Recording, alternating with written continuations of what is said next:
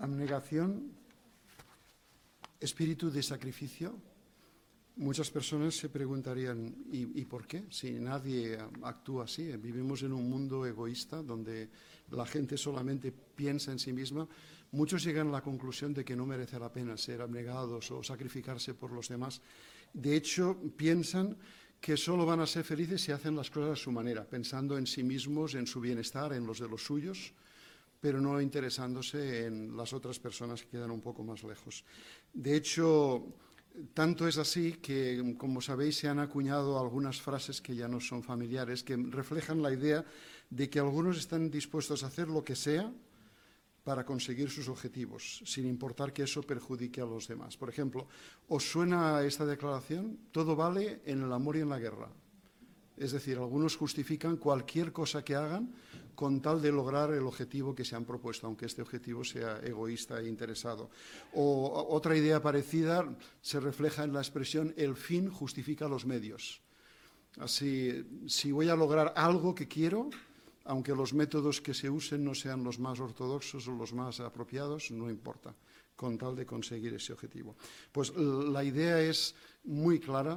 Hay poca gente en el mundo que nos rodea en general que esté dispuesto a hacer por otros sacrificios o mostrar abnegación a fin de ayudar a los demás, de poder conseguir cosas buenas para los demás. La realidad es que eso no nos sorprende en demasía a los que estudiamos la Biblia. Seguramente muchos de nosotros tenemos bien presente lo que el apóstol Pablo escribió a su amigo y compañero Timoteo en la segunda carta que le escribió, hablando de estos últimos días entre otras cosas, en el capítulo 3 de esa carta, en el versículo 3, dijo que la gente se amaría solo a sí misma. Y esa es la tónica general que vemos entre muchas personas que piensan en sí mismas. La realidad es que, como se usó en uno de, de los artículos de una de nuestras publicaciones, se dijo que los que se aman a sí mismos son como los erizos. ¿En qué sentido? Pues sabéis que los erizos cuando ven un peligro lo que hacen es enrollarse para poder luchar contra el objeto, para no recibir el daño del animal o del ser que pudiera perjudicarlos, forman una bola y lo que hacen, decía el artículo de la atalaya, es que dejan en el interior de esa bola la lana suave y tibia y presentan al exterior esas espinas defensivas contra los demás que puedan atacarles. Pues bien, aunque decíamos esta es la tónica generalizada tristemente entre muchas personas en este mundo, no es el caso de los verdaderos cristianos. Para los cristianos verdaderos, pensar en los demás es sumamente importante. De hecho, los deseos y las necesidades de otros con frecuencia son más importantes para nosotros que los nuestros propios, los nuestros mismos. De hecho, es el amor lo que nos ayuda manifestar esa actitud positiva de estar dispuestos a sacrificar derechos, comodidades, nuestros intereses en favor de otras personas. No nos sorprende que fuera el mismo apóstol Pablo que cuando escribió la primera carta a los Corintios hizo una descripción preciosa de lo que es el amor, las cualidades que se asocian con el amor, recordaremos en el capítulo 13, y en el versículo 5 dijo que el amor, entre otras cosas, no busca sus propios intereses. Así que sería lógico esperar que los verdaderos adoradores de Jehová manifestaran, manifestáramos todos esa disposición altruista, esa disposición abnegada, que aunque implicara sacrificar cosas, pues fuera pensando en el bienestar de los demás. ¿Por qué debemos mostrar ese amor desinteresado, que es la idea central de nuestro eh, discurso? Pues tenemos dos muy buenas razones el hecho de que las dos personas más importantes del universo, Jehová y Jesús, nos ponen el modelo. Así tenemos referencia en nuestro Creador y en su Hijo Jesucristo de cómo los cristianos debemos actuar en nuestros tratos con, los demás. Haciendo un breve análisis de esta situación. Como sabemos, Jehová hizo planes, todo lo necesario para que podamos vivir para siempre. Ese es su objetivo inicial para la humanidad y él organizó enseguida las cosas cuando la humanidad se alejó de él al principio para poder volver a conseguir ese objetivo. Y Jesús entraba en este propósito de Jehová, fue obediente hasta el punto de dar su vida en sacrificio por todos nosotros, a fin de que personas fieles pudieran recibir esa recompensa, pudieran heredar esa vida que Jehová había anunciado desde el principio. Podemos ver ilustrado esto en esta imagen primera De hecho, nos ayuda a apreciar el hecho de que Jesús hizo un gran sacrificio para poder cumplir la voluntad de Jehová y brindarnos a todos nosotros la oportunidad de vivir para siempre. En una declaración que el propio Jesús hizo y que se registra en Juan 15, 13, él dijo que nadie tiene amor más grande que el que está dispuesto a dar la vida por sus amigos. Y eso es lo que Jesús hizo, ¿verdad? No solamente por sus amigos, sino incluso por personas que no lo merecerían y a lo mejor no mostrarían aprecio. Podemos eh, quitar la imagen. Así, efectivamente, hacemos bien en fijarnos como referencia en Jehová y en Jesús como nuestro modelo para manifestar esa actitud dispuesta a sacrificar, dispuesta a hacer cosas por los demás. Eh, leamos juntos estas palabras en la carta a los Efesios en el capítulo 5, porque precisamente el apóstol Pablo, del cual ya hemos mencionado algunas expresiones en el discurso, en el capítulo 5 nos dijo que debemos fijarnos en Jehová y en Jesús. Conocemos bien seguramente las palabras del versículo 1. Por lo tanto, imiten a Dios como hijos amados. Pero fijaros en el versículo 2. Después de decirnos que debemos imitar a nuestro Creador, dice que sigamos el camino del amor, tal como el Cristo también nos amó y se entregó por nosotros, como ofrenda y sacrificio, un dulce aroma para Dios. Así que en estos dos versículos se señalan a nuestros dos ejemplos, a Jehová, quien dio o hizo posible que su Hijo diera su vida por nosotros, y a Cristo, quien se entregó por nosotros precisamente por amor, por el interés que tenía por el bienestar de toda la humanidad. Es evidente que el amor que Jehová y Jesús han demostrado nos impulsa a hacer su voluntad, nos impulsa a imitar ese modelo, pues los tenemos como referentes. Ellos son aquellos que nos establecen la marca para que nosotros podamos copiar ese patrón de, conducta.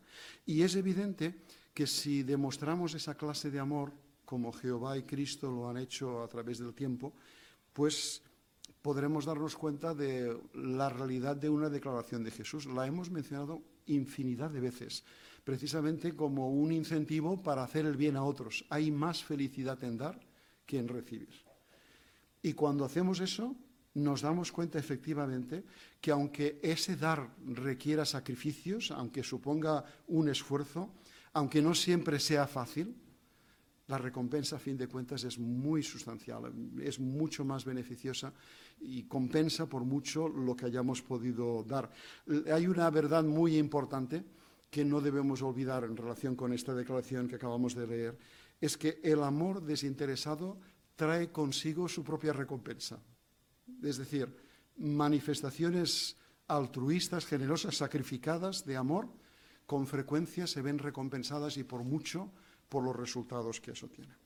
Pues bien, una vez establecido el hecho de que debemos imitar a Jehová y Jesús como nuestro modelo al mostrar ese interés por los demás, aunque sea a costa de sacrificios, quizá la pregunta que deberíamos plantearnos es cómo podemos demostrar ese amor en qué campos o en qué diferentes eh, expertos. Pues vamos a hablar de tres en concreto. Hablaremos en primer lugar de mostrar amor desinteresado pues hacia Jehová, hacia nuestro Creador, devolviéndole de alguna manera lo que Él hace por nosotros. Luego hablaremos de la familia, un ámbito en el que todos debemos estar interesados para asegurarnos de que manifestamos esa clase de amor desinteresado y finalmente de cómo manifestarlo a gente en general, a las personas que nos rodean, no solamente nuestros hermanos, sino también a personas eh, fuera de la congregación. Hablemos acerca del amor a Dios que debemos demostrar. ¿Cómo podemos demostrar amor a Dios? Una manera muy evidente es cuando valoramos lo que Él nos ha enseñado, lo aplicamos en nuestra vida, vivimos de acuerdo con el patrón de conducta que nos enseña la Biblia y debido a eso estamos dispuestos a dedicar nuestra vida a Jehová y manifestarlo públicamente por medio de nuestro bautismo. Así la dedicación y bautismo son una prueba clara o una demostración de amor hacia Jehová. Hablemos un poquito más de eso, porque es evidente, todos nosotros los que somos eh, siervos bautizados o miembros bautizados de la congregación, sabemos que a un grado mayor o menor hemos tenido que sacrificar cosas a lo largo de nuestra vida. Pues esto es lo que Jesús dijo que ocurriría con todos los siervos de Dios y todos los discípulos de Él. Busquémoslo en el Evangelio de Mateo, en el capítulo 16, por favor. Y vamos a leer el versículo 24. La descripción que hace Jesús aquí de lo que se espera de los siervos de Dios es muy gráfica. Él dice a sus discípulos, si alguien quiere ser mi seguidor, que renuncie a sí mismo, que tome su madero de tormento y me siga constantemente. Interesante, ¿verdad? Esas tres cosas que establece Jesús en esta frase breve. Para ser seguidores de Cristo hay que renunciar a uno mismo, es decir, estar dispuesto a sacrificar cosas que no necesariamente son impropias, simplemente son derechos que uno tendría, pero uno está dispuesto incluso a, sacrificar esos derechos por el bien de los demás. Pero luego Jesús dice también que debemos tomar un madero de tormento, su madero de tormento, es decir, estar dispuestos a sufrir por causa de la verdad. Sabemos que habrá problemas a veces por el hecho de ser testigos de Dios, testigos de Jehová, y luego nos anima a seguirle constantemente. Así, renunciar a uno mismo, tomar el madero de tormento, seguirle constantemente. Eso de renunciar a uno mismo, ¿A qué se refiere? ¿Qué es lo que quiere decir exactamente? Pues tiene que ver con una disposición, una actitud, ¿verdad? Eso de renunciar a uno mismo, repudiarse a uno mismo, como leíamos en la traducción del Nuevo Mundo tiempo atrás, antes de la revisión. Eso es una disposición a rechazar los deseos egoístas y estar dispuestos a, sacrificar la comodidad personal pensando en otros. Implica con frecuencia una determinación para poder hacer la voluntad de Jehová, aunque eso implique sacrificar cosas, aunque requiera un esfuerzo y no sea siempre fácil el aplicarlo en nuestra vida. Sin duda, desde que hemos decidido servir a Jehová, en el caso de los que ya somos siervos dedicados y bautizados de Dios, pues podemos pensar en determinadas situaciones a lo largo de nuestra vida, desde que conocimos a Jehová, en la que hemos tenido que hacer precisamente esto, renunciar a nuestros propios intereses, pensando en nuestros hermanos, pensando en Jehová y en nuestra devoción a Él, pensando en alguno en particular de los miembros de la congregación o miembros de nuestra familia. Pero qué bendición, ¿verdad? Qué, felices estamos de haber adoptado esas actitudes. Y sin duda también nos damos cuenta de que no se trata simplemente de llegar a la dedicación y al bautismo, y haber demostrado ese espíritu abnegado de renuncia a los propios derechos, sino que eso debe continuar después, con muchísima más razón. Cuando ya somos siervos dedicados de Jehová, se esperaría que mostremos amor desinteresado en todo, en todos los aspectos de nuestra vida. Seguramente podemos pensar en muchas situaciones a nivel de congregación, en casa, en nuestro trabajo seglar, en el caso de los jóvenes, en las escuelas, donde tiene lugar o hay oportunidades de manifestar ese amor desinteresado. Hablemos de la familia. La familia es un núcleo importantísimo. Amamos a los miembros de nuestra familia, nuestra esposa, el esposo, los hijos, si los hay, los padres. Está claro que tenemos interés en todas las personas, queremos mostrar amor desinteresado a todo el mundo, con mucha más razón a los miembros de nuestra familia. Son las personas más próximas que tenemos. ¿Y por qué es oportuno que hablemos de esto en, un discurso en el que estamos analizando la importancia de mostrar amor desinteresado? Porque no todas las familias reflejan esas actitudes, ¿verdad? Tristemente vivimos en un mundo en el que lo que decíamos al principio, el egoísmo, el interés personal, el solo pensar en uno mismo, con frecuencia provoca dificultades en los matrimonios, crea brechas de comunicación entre padres e hijos, causa divorcios, separaciones, infidelidades y cosas por el estilo. Debemos cuidarnos. Los que estamos casados, sin duda tenemos una, una asignatura muy importante que atender con esmero. Hemos prometido a Jehová cuando nos casamos que vamos a amarnos, que nos vamos a respetar, que nos vamos a cuidar el uno al otro, que nos vamos a tratar con, con cariño y con consideración. Pues no podemos permitir que el paso de los años degenere esa relación y permita que este sistema nos afecte. Hoy en día vemos que es frecuente disputas, riñas, separaciones, violencia. Eh, oímos de, casos de, muertes por violencia doméstica o ahora lo que han llamado la violencia vicaria, matar a las criaturas para hacer daño a un cónyuge con el que hay enemistad. Pues nosotros los cristianos tenemos una seria responsabilidad y la tenemos clara ¿Cuántas veces habremos leído Efesios 5, 28 y 33? Solamente por recordaros algunas de las ideas que os vendrán a la mente de inmediato. El versículo 28 dice que los esposos debemos amar a las esposas como a nuestros propios cuerpos. Y Pablo razona que nunca nos perjudicamos, ¿verdad? Alguien en su sano juicio no se golpea, no se lastima, no se hace daño pues no haríamos eso con nuestro cónyuge. Lo, trataríamos con consideración y, respeto, como a nosotros mismos. Y luego en el versículo 33 se dice que la esposa debe tenerle profundo respeto al esposo.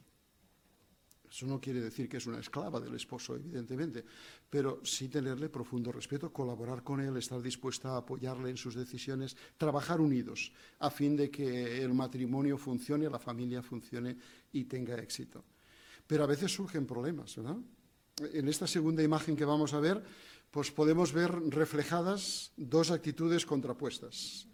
Como podéis ver en la, imagen de la izquierda, pues esa, esa, disposición es lo que trae muchísimos problemas entre los matrimonios.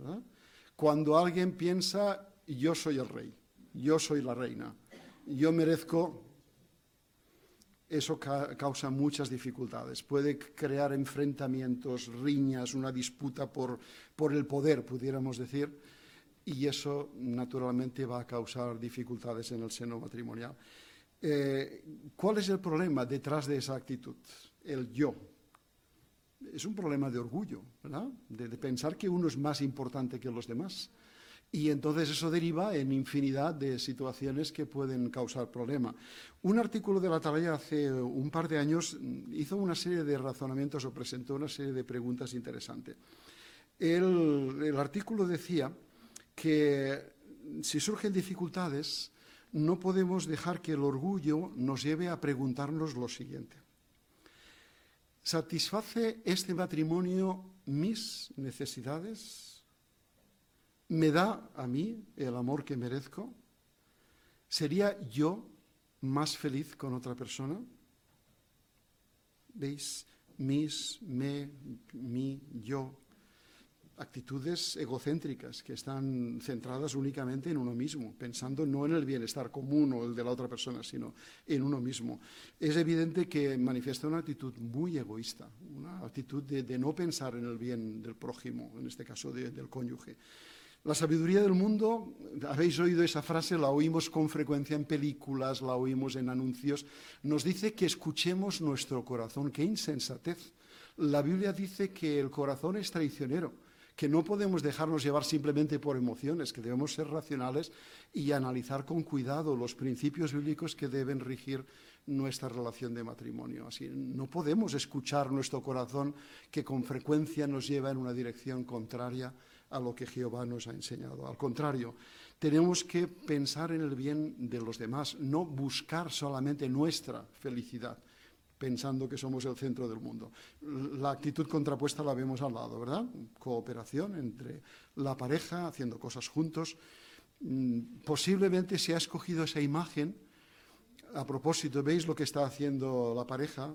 Están lavando los cacharros, los, los trastos pues bueno, aún en nuestro país, como ocurre en otros países, parece que eso de que los varones pongamos la mano en el fregadero es quién sabe qué. Pero no pasa nada. Es, solo lógico que haya un espíritu de colaboración y que podamos los varones también cooperar con nuestra esposa en ciertas tareas en algunos momentos y no ocurre absolutamente nada. Eh, está claro que eso contribuye a que haya mejor eh, paz y armonía. Podemos quitar la, la imagen, por favor. Así, ¿cómo demuestran los cónyuges, en este caso los cabezas de familia, que de veras asumen su responsabilidad y están velando por el bien de su esposa y de los hijos, si los hubiera en la familia? Pues teniendo en cuenta el consejo muy antiguo que ya se dio a los cabezas de familia en Israel. ¿Queréis que busquemos en el libro de Deuteronomio? Y podremos repasar lo que dice el capítulo 6, versículos 6 y 7. Deuteronomio 6, 6 y 7. Instrucciones a los padres de familia en particular, al varón de la familia en particular. Estas palabras que te estoy mandando hoy tienen que estar en tu corazón y tienes que inculcarlas en tus hijos y hablar de ellas cuando te sientes en tu casa, cuando andes por el camino, cuando te acuestes y cuando te levantes.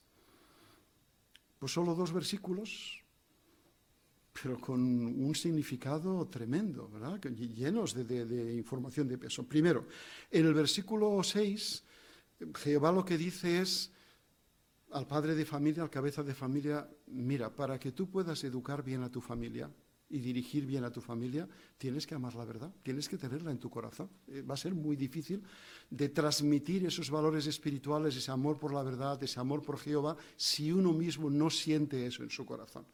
Así que estas palabras eran un estímulo a los cabezas de familia en Israel para analizarse honradamente y determinar si había alguna fisura en su relación con Jehová. Naturalmente, estamos leyendo este versículo pensando en los cabezas de familia del año 2022. Lo que quiere decir que mm, hacemos la misma reflexión, debemos hacer el mismo ejercicio, preguntarnos, ¿tengo yo la verdad en el corazón? ¿De veras me mueve la verdad, el amor por Jehová, por hacer su voluntad? ¿Es lo que rige toda mi vida? Y por tanto podré transmitir eso a mi esposa, a mis hijos. Luego en el versículo 7 leíamos que hay que aprovechar todas las oportunidades para inculcar eso en los hijos, ¿verdad? Momentos formales e informales, cuando uno va de paseo, al hacer cosas serias, al hacer cosas triviales, al jugar o divertirse. Hay que inculcar continuamente la verdad en el corazón de los niños. Es, eh, muy importante, por consiguiente, que los cabezas de familia nos preguntemos qué programa tenemos de instrucción para los nuestros. Tenemos un buen programa de actividades. Nos aseguramos, por ejemplo, cada semana de tener nuestra noche de adoración en familia.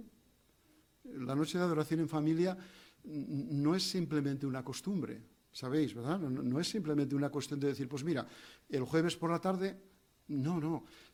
La noche de adoración en familia pretende inculcar valores, pero también permite a los padres saber cómo están los asuntos y poder ayudar a sus hijos poquito a poco a que puedan ajustar cosas, vayan creciendo en sentido espiritual y edificándose. ¿Qué hay de la actividad de, la congregación? Ahora que volvemos un poquito, poco a poco, a nuestra normalidad, entre comillas, ¿verdad? Pues qué bien que podamos reunirnos en el Salón del Reino, ¿verdad? Nuestras reuniones son sumamente importantes. Seguro que lo habéis apreciado vosotros, igual que todos. Hemos dicho, qué, bendición de poder estar otra vez en el salón, de ver a nuestros hermanos. Iba a decir cara a cara, cara a cara, los hemos visto por el Zoom también, pero entendéis lo que quiero decir, ¿no? De vernos directamente y poder compartir expresiones y sentimientos, pues eso es muy importante. Para ayudar a los hijos, ya que hablábamos de ellos hace un instante, está claro que los padres mm, reconocéis el valor del encomio, de, felicitar a los hijos por lo que hacen bien. No siempre lo harán todo bien, está claro, igual que los adultos tampoco siempre acertamos. Pero cuando hay cosas que se pueden mencionar, hay que mencionarlas, ¿verdad? Y que nuestros hijos vean que se reconoce lo, que hacen. En definitiva, en definitiva, es cuestión de dedicar tiempo no solamente esa noche de adoración en familia, momentos para predicar juntos, momentos para disfrutar de expansión, de entretenimiento juntos. Está claro que un padre de familia cristiano que tiene ciertas responsabilidades en, la congregación no querría hacer nada que pudiera afectar negativamente la espiritualidad de la familia. Así que, evidentemente, es muy importante que se tome en consideración las necesidades de la familia y no se anteponga los intereses de la congregación al bien de la familia. Hay que equilibrar eso para que pueda recibir la atención debida la congregación y la familia también. Una experiencia que ilustra muy bien la, la, actitud equilibrada de algunos padres.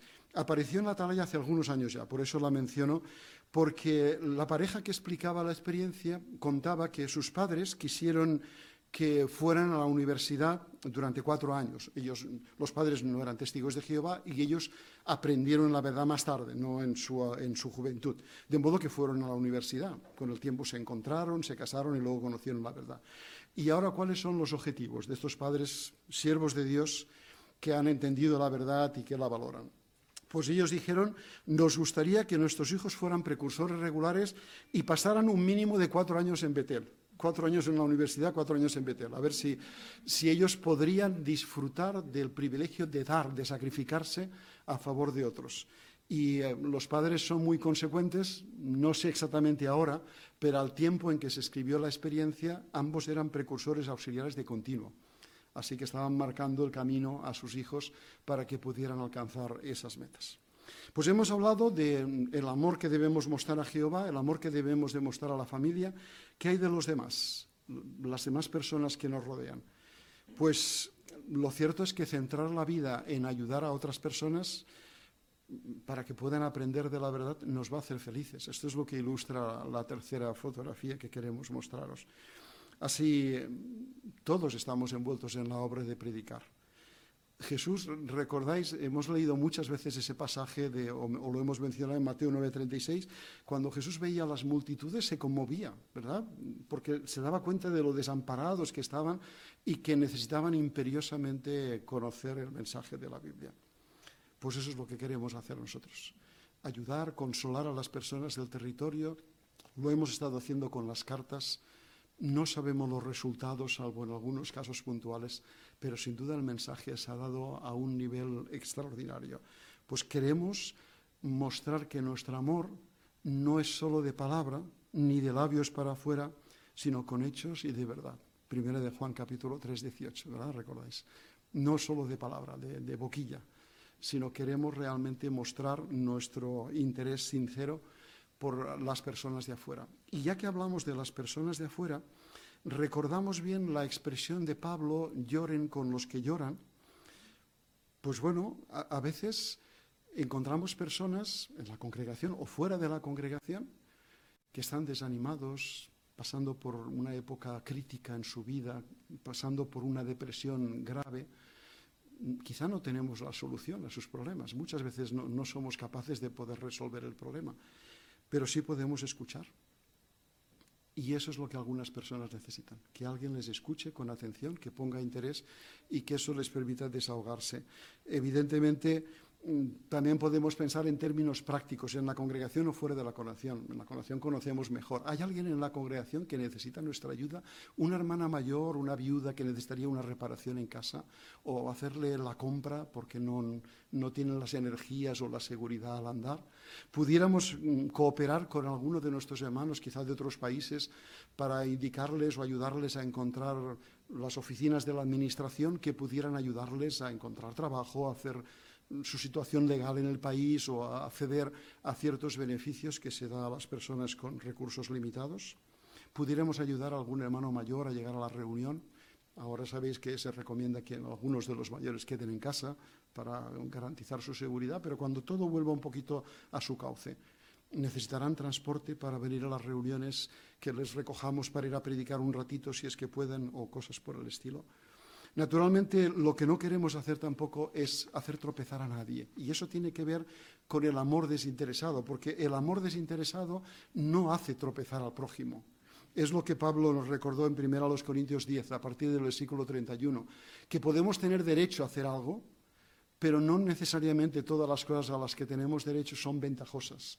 Y si eso de alguna forma va a perjudicar a alguno de nuestros hermanos, querríamos evitarlo. Pues bien, como, habéis visto, hemos hablado en estos minutos de esos tres campos. Nuestro amor desinteresado que mostramos en nuestra relación con Jehová, en la familia y también con los demás de la congregación. No podemos ser felices de verdad si pensamos solo en nosotros mismos. Está claro que la persona egoísta que se centra en sí mismo, que solo busca su propio beneficio, se sentirá frustrado y no sentirá la felicidad que muchos de nosotros sentimos por hacer un esfuerzo por gastarnos y preocuparnos por los demás. Sin duda nos damos cuenta, seguir el modelo de Jesús exige sacrificios. De hecho, Él nos dijo en Mateo 11 que deberíamos ir a Él y Él nos aliviaría. Lo que quiere decir que seguir sus pasos no siempre es sencillo y requerirá muchos esfuerzos. Él nos dijo también, pónganse bajo mi yugo conmigo, antes había dicho, hemos leído las palabras de coger el madero de tormenta, ahora Jesús dice, poneros bajo mi yugo conmigo. Es decir, aunque cueste, yo estoy con vosotros, podréis hacerlo porque yo os daré las fuerzas necesarias. Y a él confirmó el hecho de que conmigo encontrarán alivio. Sin duda podemos estar absolutamente convencidos, hermanos. Si mostramos amor desinteresado, seremos felices y recibiremos muchas bendiciones. Esto es lo que garantiza Jehová nuestro Dios en muchas partes de la Biblia, pero en esta declaración que conocemos bien. Las palabras de Proverbios capítulo 11, versículo 25. El generoso prosperará y el que reconforta a otros será reconfortado. No dejemos jamás de mostrar amor desinteresado.